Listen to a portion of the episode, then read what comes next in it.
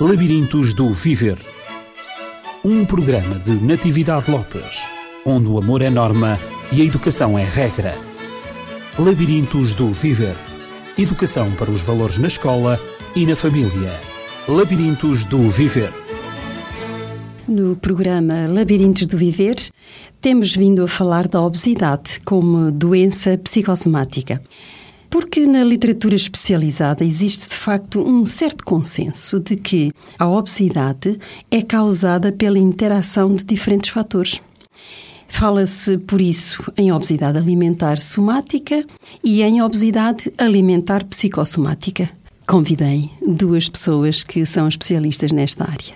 Tenho então comigo a psicóloga clínica Patrícia Roseiro, que já está pela segunda vez aqui nos nossos estúdios. Vamos dar continuidade aqui às temáticas que são desenvolvidas no Labirintos do Viver. E a outra convidada, essa é, está numa estreia, é a Catarina Moraes e ela vem na qualidade de nutricionista e porque ela é também uma bem conhecida nutricionista. Já esteve também nos estudos da televisão. Na RTPN. Na RTPN, exatamente. Como estreia na rádio Sente-se Bem, connosco. Sim, estou-me a sentir bem. Muito obrigada pela oportunidade. Quero agradecer por estar aqui. Falámos então em obesidade alimentar somática, obesidade alimentar psicossomática. Da psicossomática, os nossos ouvintes têm, já nos têm acompanhado nestes, nestes programas com a doutora Paula Barbosa, que tem também estado connosco, mas eh, resta-nos falar da obesidade alimentar somática. E eu uh, dirijo a minha questão, a minha primeira questão, exatamente à nutricionista a Catarina Moraes.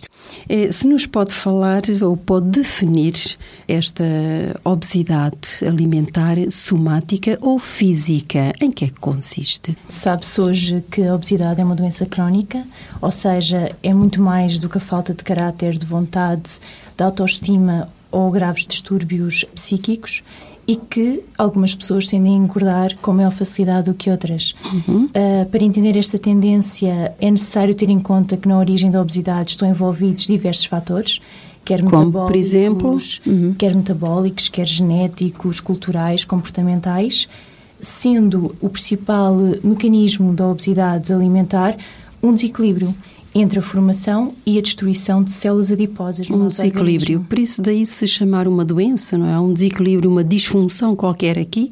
Então, entre as células adiposas, as células da gordura, não é? Do organismo, digamos assim, em termos muito rudimentares, e, portanto, entre a, forma, a, formação dessas células e a formação delas no organismo. Exatamente, portanto, que derivam muitas vezes de uma dieta hipercalórica, com excesso de gordura, uhum. de açúcares, uhum. de álcool, aliada, portanto, a uma vida uh, sedentária.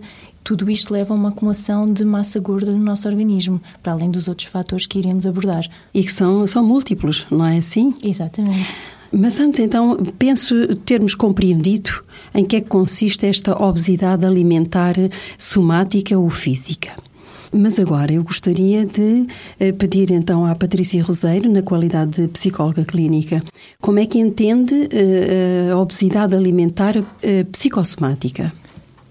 A obesidade psicossomática vai ser outro tipo de manifestação e vai nos trazer outro tipo de causas para a obesidade, para além daquelas que a Catarina acabou por referenciar. Para além das causas uh, uhum, mais físicas. corpo. Sim, sim. Uhum. E então, quando uh, às vezes vai havendo situações em que não há tanta dificuldade ao nível hormonal ou ao nível físico, e aí está, podemos estar a falar, por exemplo, de fatores emocionais, de fatores relacionais, uhum. que estão na origem direta ou indireta desta mesma obesidade. E aí sim falamos da obesidade como uma doença psicossomática, algo que onde há uma tradução de, das questões emocionais para o corpo, por sentimentos, por emoções que não estão a conseguir ser pensadas. Uhum, uhum. Então, o que significa que essas, esses problemas emocionais podem levar a pessoa a abusar, digamos assim, a ingerir alimentos excessivamente calóricos em excesso também. Não só em quantidade, mas em qualidade. Excesso de, de, de açúcares, excesso de gorduras. Será isso? Sim, pode haver essa necessidade de ingerir, como até a Natividade está a referenciar, em termos de quantidade, em termos de qualidade, uhum. não havendo uma fome fisiológica, mas uma necessidade de preenchimento do ponto de vista emocional que vai tendendo a ser feito através da comida. Uhum. Eh, parece-me que eh, em tudo isto que, que nós temos vindo a dizer, eh, parece-me que eu gosto sempre de ir às causas, à origem das coisas. E, e acho que provavelmente, se houver uma educação alimentar desde o início da vida, desde os primeiros anos, eh, poderíamos talvez obviar a estas questões, quer as questões emocionais, quer as questões alimentares. O que é que lhe parece, Catarina? Uh, sim, é fundamental, portanto, alertar para o facto de ser por volta dos dois anos e meio uhum. que se definem uh, as células gordas uh, de uma pessoa adulta. Uh, e, ou seja, o ganho de peso acima do esperado aumenta o número de células de gordura e vai favorecer o aparecimento da obesidade no futuro. Uh, sendo assim, é necessário ter todo o cuidado desde que nascemos e uma das primeiras lições que uma criança deverá aprender uh, deverá ser que o açúcar deve ser consumido sempre em pequenas quantidades e após a refeição. Porquê após a refeição, Catarina? Para não ser tão rapidamente absorvido. Uhum. Portanto, já, uhum. já temos alimento no nosso estômago e assim vamos evitar que essa absorção seja completa do, do açúcar. Só é. uma parte é que vai ser absorvida. Então, há aqui uma razão científica para a atitude de muitas mães uhum. uh, e de nós, nós próprios, não é? Em relação às crianças, dizendo: sim, senhora, deu-te este, docinho, este chocolatinho, mas depois tens de comer a sopa primeiro. Então, cientificamente, comprova-se de que esta é uma atitude correta, não é? Portanto, os doces não são para, para consumir em excesso e se os consumimos, eventualmente, uh, vamos colocá-los no fim da refeição. Então, isso é uma aprendizagem. E além dessa, dessa, dessa aprendizagem que a criança deve fazer, como é, o que é que nós podemos transmitir mais à criança? Uh, portanto, sempre bons hábitos, não é? Uhum. Uh, comer o que é mais saudável, uhum.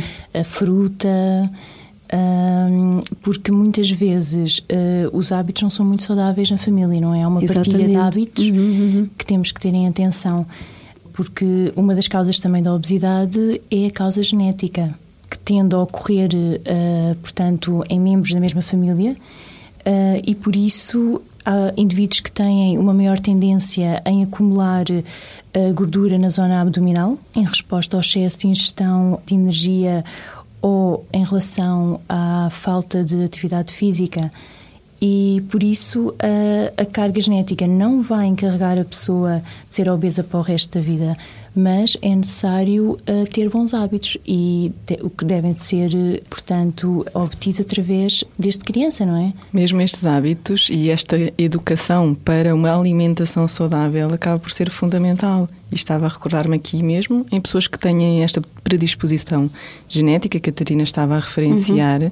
Em termos relacionais e com os pais ou com quem convive diariamente com aquela criança, havendo uma sensibilização para a importância da alimentação saudável e mesmo utilizar, por exemplo, os momentos de refeição como momentos privilegiados da família, uhum, momentos de afeto, de afeto. Uhum. isso mesmo, uhum. momentos de afeto, momentos de partilha e uh, isso vai fazer com que o momento da refeição, o comer em si, que aliás é a nossa primeira forma de comunicação logo desde que nascemos, uh, para com os nossos cuidadores e para com uh, todo o mundo que nos rodeia, esses momentos passam a ser prazerosos e esta tendência genética que haveria pode ser diminuída nas, uhum. suas, nas suas conclusões. Então, finais. o que dizer, o que é que vocês, eh, as duas, terão para, para me dizer acerca de hum, muitos pais que dão uma determinada quantia de dinheiro aos filhos, dizem: Olha, come na cantina da escola, vai, vai ao restaurante X, o senhor conhece-te, a senhora conhece-te e compra. Depois tu logo vês, compra qualquer coisa, come qualquer coisa compra o teu lanche, etc. Onde é que estão finalmente esses momentos de afeto, de partilha, de relação? Aí, se calhar, estamos a falar da alimentação prática, uhum. Hum, do comer coisas, do ter algum dinheiro e comer a correr, até como hoje em dia, infelizmente, vai havendo muito. Não um simbolismo que esteja, e uma educação afetiva e relacional que esteja por trás do comer, da alimentação mesmo os nossos jovens nas escolas serão mais mais felizes e sentir-se-ão mais preenchidos do ponto de vista afetivo se, mesmo não podendo estar em termos familiares, na hora do almoço, se estiverem com os colegas, no momento de partilha, uhum. também através da refeição. Uhum. Eh, porque dessa maneira eh, nós vemos que, acabamos de ver com tudo aquilo que estamos a dizer, que o ambiente pode ter uma, uma influência determinante na, na obesidade, nas causas da obesidade. Uh, se efetivamente uh, a criança ou o adolescente comer, mas sem haver uma relação, um porquê, um, um, afeto à volta, mas trocar a comida apenas por dinheiro ou por uma necessidade física que ele sente, tem fome e apetece-lhe qualquer coisa e tem necessidade de comer qualquer coisa. Isso acaba por, por, por ele se vingar, digamos, na comida para preencher o vazio de afeto. Pode acontecer. Pode acontecer. E a companhia muitos, dos pais, eh, dos amigos. Enfim. Muitos casos de obesidade uh, acabam por passar por isso. E falávamos há pouco. E a própria Catarina dizia que muitas das pessoas que vão recorrendo ao consultório que refletem precisamente essa necessidade de preenchimento através uhum, do uhum, alimento. Uhum. E há essa reeducação desde logo pequenininhos e de partilhar, porque, por exemplo, ir ao café, comprar um pacote de batatas fritas ou comprar pão ou coisas é mais rápido. E mesmo em casa, às vezes, há refeições mais rápidas de se fazer, mas toda a família, se estiver, por exemplo, envolvida na, na, na cozinha e na preparação de determinadas refeições, na compra de alimentos mais saudáveis, tudo isso é uma dinâmica familiar mais rica uhum. e que certamente influencia, não é? Uhum. Catarina, o que é que, o que, é que me diz do ritual uh, que existia há umas décadas atrás, em que os momentos da refeição eram de facto um ritual de enriquecimento familiar, uh, familiar não só, não só a família nuclear, mas também da família mais extensiva, em que se conversava, em que se ria, em que se contavam anedotas, cada um contava a sua experiência do dia. Isso perdeu-se. Acha que, que, que, foi, que é uma perda muito grande, quer para a família, quer para a sociedade? Tem-se vindo a perder, infelizmente. Um, e era muito melhor realmente se as pessoas valorizassem uh, todos esses conceitos, uh, porque é muito importante uh, realmente as pessoas conviverem, quer à mesa, quer fora da mesa. E em relação também à, à parte das crianças que estávamos a abordar há pouco, nas escolas, eu acho que um problema muito grave realmente é a educação dos pais para os filhos. Uhum. Porque muitas vezes. Uh, existem muitas crianças que não estão educadas alimentarmente, não é? Que vão passar as regras delas para os colegas, uh, porque levam um chocolate para o lanche e o filho chega à casa e, oh mãe, mas porquê que não me dás um chocolate? Porque o meu colega tinha um chocolate e acabam por seguir, uh, portanto, os hábitos dos colegas, dos pais que incutiram esses hábitos aos filhos, não é? e, portanto, é fundamental realmente haver uma educação uh, desde pequenino. E o que dizer da publicidade? Publicidade. Nos órgãos de comunicação? Terá alguma influência na obesidade infantil que hoje é um flagelo social, não só em Portugal, mas em todas as partes do mundo? Infelizmente, a publicidade também é muito enganosa até mesmo sobre produtos magros, porque magro, a definição verdadeira a nível de indústria alimentar, magro é um alimento isento de gordura, portanto, poderá ter ou não açúcar. E muitas vezes as pessoas recorrem a um produto magro porque é magro e não leem a rotulagem.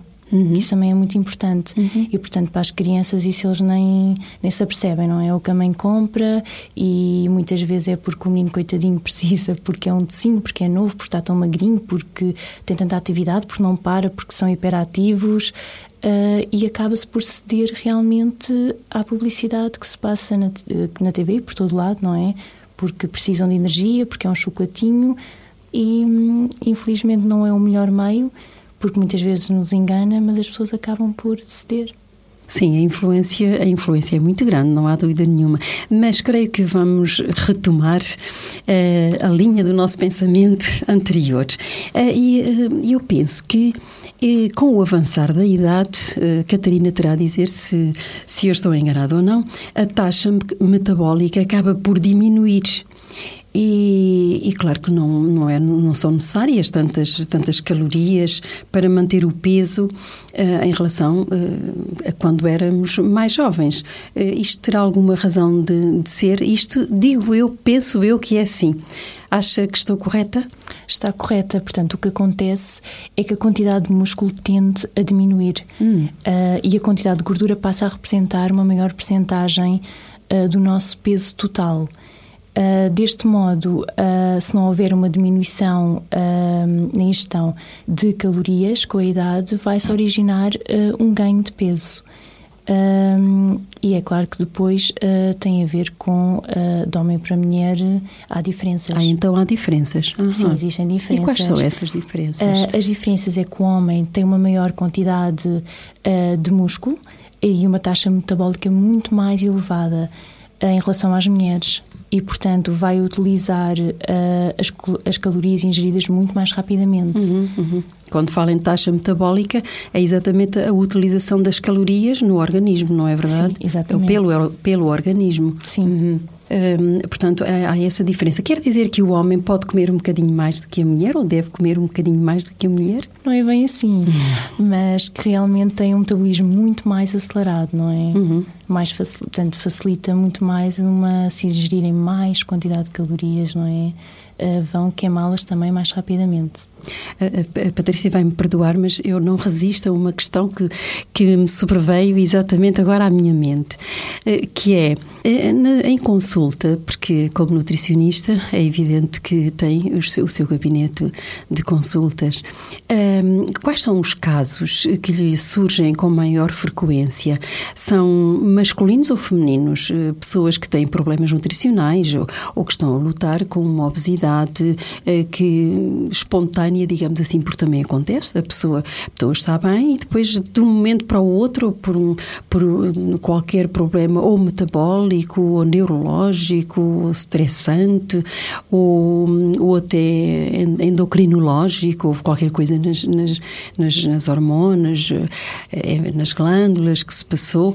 E hum, o que é que lhe surge com maior frequência? Mais ah. homens ou senhoras? Devo dizer que aparece um bocadinho tudo, mas uhum. as minhas procuram mais, preocupam-se mais eh, muitas vezes eu digo que primeiro está a saúde e depois a parte estética, uhum. mas eu acho que hoje em dia aparecem mais mulheres porque se preocupam realmente mais com a estética. Com a é? aparência também. Mas os homens também já começam a aparecer mais. E jovens eh, comparecem também à consulta, eh, digamos, jovens obesos, quer rapazes, quer meninas? Infelizmente, não tanto como nós queríamos, Sim. mas também já começam a aparecer até crianças de 12 anos, uhum, uhum. mas nota-se que nesses casos são, são os pais. Portanto, a preocupação vem dos pais e se os pais realmente mostrarem essa preocupação e apoio, também é muito mais fácil para a criança em si ou adolescente conseguir fazer um, uhum. uma dieta alimentar. Uhum. Hum, é interessante. Porquê é que diz é pena? Porque isso deve prevenir-se uh, o mais cedo possível? É por isso? Exatamente. É pena que não compareçam, não é? E porque muitos adolescentes não têm a noção e não se preocupam e deixam andar e depois quanto mais tarde pior. Uhum. Isto quer dizer que a obesidade tem consequências para consequências nefastas, prejudicam no fundo a saúde de, da pessoa, não só o aspecto uh, psicológico e já a Patrícia já nos vai falar sobre isso, em que é que a obesidade pode de facto uh, ser um impedimento, digamos, a uma boa autoestima também, à imagem corporal que a pessoa tem de si própria, não é? Mas, mas também em termos de, de saúde física e, e psicológica, é isso? Sim, vai trazer muitas coisas, não é? A nível de doenças cardiovasculares, por exemplo. Eh, portanto, a alimentação, eu costumo dizer que está na base de tudo. Uhum, uhum. De todo o estilo de vida. Exatamente. E do bem-estar da, da, Também, do, bem claro do, do, ser humano. Patrícia, uh, o que tem a dizer sobre to, todo este quadro que acabamos agora de apresentar, de homens, mulheres que se preocupam, jovens também, que não se preocupam tanto quanto, quanto deveriam. O que é que tem a dizer sobre isso em termos psicológicos? Em termos psicológicos, e começando pela parte dos jovens, uh, vai-me parecendo que às vezes há uma preocupação deles no que diz respeito à imagem do corpo, ao quanto gostam de si como pessoas, no seu corpo, mesmo às questões da relação com os outros, e na adolescência é um período tão importante uhum, de relacionamento para com sim, os sim. outros, e de facto uh, hoje em dia vai havendo muita discriminação em termos das relações para com um jovem obeso e, como estava a referenciar a Catarina, quanto mais cedo for possível resolver estas problemáticas e perceber onde é que está a causa daquela obesidade, se é algo uhum. mais físico ou se é algo mais emocional, também mais rapidamente se poderá encontrar um caminho e intervir a esse nível para que o jovem possa retomar o seu caminho e conseguir evoluir uhum, de uma uhum. forma satisfatória e mais plena para consigo. Uhum. E, por exemplo, não ter que recorrer à alimentação para preencher esse tal vazio, isto quando falamos das questões emocionais. Então, temos de prevenir o mais cedo possível. Mas creio que os estudos na obesidade têm vindo a multiplicar-se na medida em que ela não cessa de aumentar.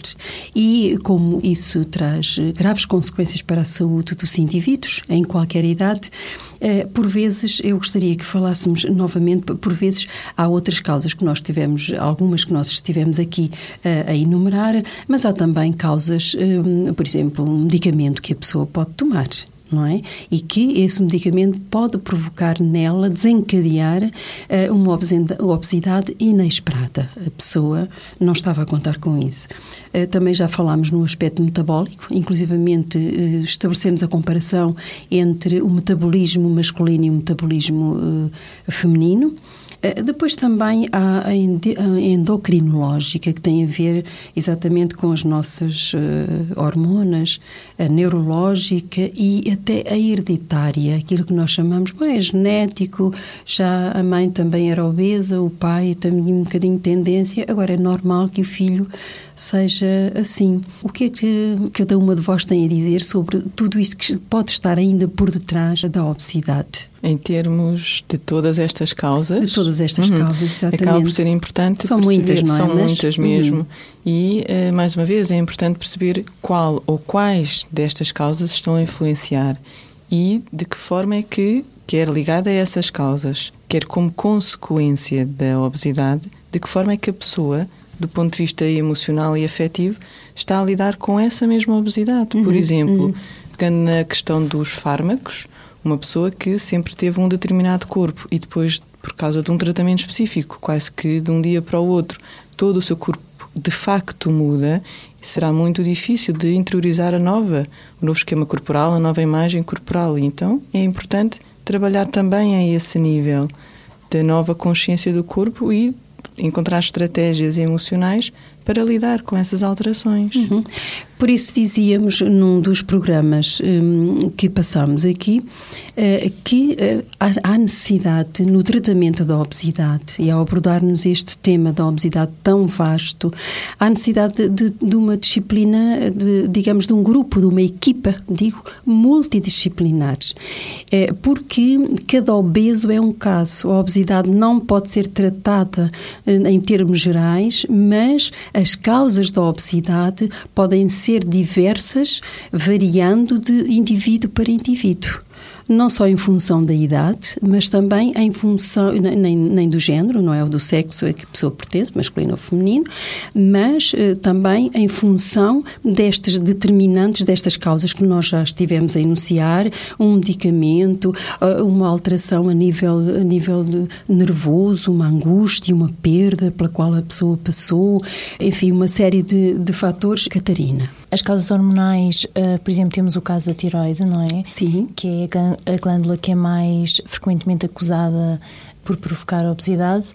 Uh, e temos o exemplo das pessoas com hipotiroidismo, que surgem muito nas consultas, portanto, que têm uma tendência muito maior para aumentar de peso devido à redução do funcionamento desta glândula outras causas, eh, além da tiroide, existem outras, existirão outras glândulas importantes também? No que diz respeito a qualquer funcionamento de glândula, quer que venha da tiroide, quer venha outros fatores, são órgãos físicos que fazem parte do nosso corpo, mas que também têm uma forte componente emocional no uhum. seu funcionamento. Uhum. E a própria tiroide pode aumentar o seu funcionamento ou diminuir o seu funcionamento em função do stress, em função da, das angústias, do vazio, da frustração que a pessoa possa estar a sentir. Uhum. Ou recordava-me de outras situações também em que vai havendo um aumento ou uma diminuição das glândulas femininas ou das glândulas masculinas. Uma diminuição, por exemplo, num, num jovem, uma diminuição da testosterona que poderá conduzir a casos de obesidade. E isso pode estar relacionado com fatores emocionais e, de uma forma até mais incisiva, conduzir a outros fatores emocionais também. Sim, sim. E, e em termos neurológicos, eh, parece que o hipotálamo tem também é um órgão que parece estar diretamente relacionado com a vontade de comer.